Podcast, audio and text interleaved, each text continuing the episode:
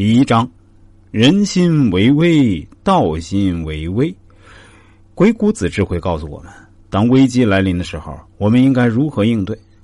原文是这样说的：“圣人见萌芽细下，则抵之以法，是可以治；则抵而塞之，不可治；则抵而得之。”这句话是什么意思呢？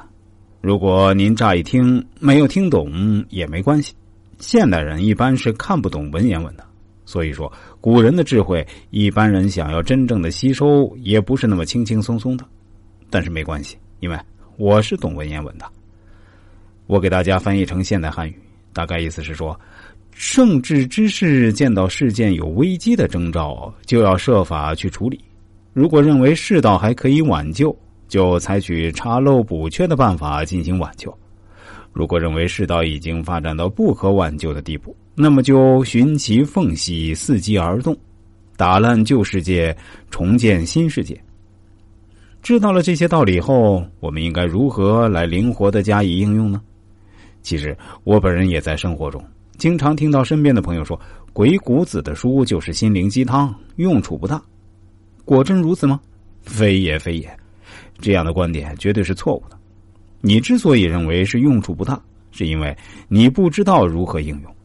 大家想一下，同样看一本书或者讲解一本书，每个人的认识水平、人生经历的不同，也肯定会导致不同的效果。退一步来说，就算是心灵鸡汤吧，我也打算在给您鸡汤的同时啊，也给您一个勺子，让您真正吸收到鸡汤的营养价值，好不好？鸡汤本身是很有营养的东西，就看你如何吸收这里面的营养了。大家说对不对？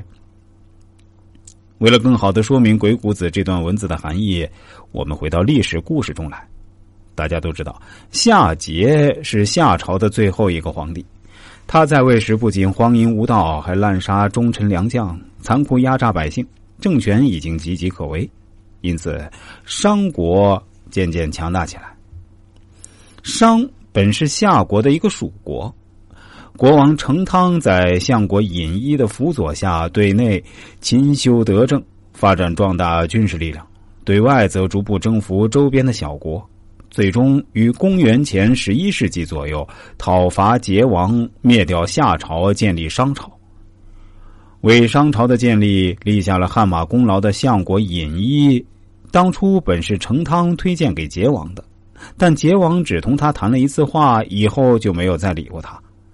成汤见夏桀没有重用尹一，便将其请到商国，并拜他为相，授予国政。尹一果然不负众望，尽心帮助成汤发展农耕、铸造兵器、训练军队，最终灭了夏朝。成汤临死前把大权交给了尹一，嘱咐他要精心辅佐自己的三个孙子。尹一答应了他的要求。成汤的三个孙子分别是外丙、中人、太甲，他们都是商朝很有作为的王。但太甲继位的前三年，并没有致力于国政，而是整日沉湎酒色。尽管尹一曾以长者的身份对他耳提面命，又用相国的权力劝谏他，但太甲在治国上仍然懒得花半点心思。为了让太甲改过自新，继承发扬成汤的伟业。进一步开创商朝的鼎盛，尹一几乎施尽了各种方法，无奈太甲却始终不以为然，冥顽不灵。也有大臣劝尹一道：“当年先主在位时，你帮他灭掉夏国，建立了成汤基业；先主先逝后，你又尽心辅佐两位人主，可以算是完满的报答了先主的知遇之恩。现在你既然徒劳无功，又何必强求呢？”不如带上金银财宝，找一个山清水秀的地方隐居下来，安享晚年。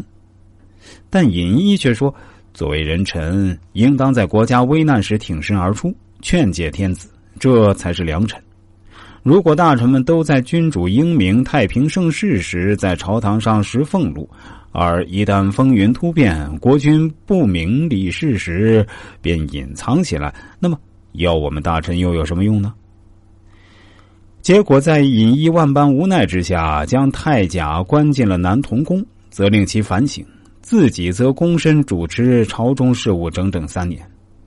经过三年的反省，太甲终于悔悟，尹一便又亲自把他接出来，将政权归还于他。太甲重新登上了皇位，他励精图治，终于使商朝达到了鼎盛。即使是很微小的缺漏，如果不及时加以控制，任其发展，终将使稳固的根基动摇。只有将其消灭在萌芽状态，才不会酿成大祸。太甲身居帝位而沉迷于酒色，这是小戏；只有及时制止，才不至于发展到大戏乃至无可挽回的地步。所以，尹一先是以忠言劝谏，在证明这种方法确实是无效的情况下，才将身为天子的太甲软禁三年，令其反省。这种由低到高、由软到硬的底细之法，可谓运用的恰到好处。因为这样一来，让太甲亲历了得而复失的滋味，比起每天耳提面命来，效果要强有力的多。而尹一之所以能够成功抵住太甲的戏，这与他因小见大、见微知著的眼光是分不开的。正所谓圣人见萌芽细瑕。则抵之以法，是可以治，则抵而色之。好了，这期节目就跟大家讲解到这里。不知道大家听完后有什么感悟吗？欢迎在评论区留言告诉我。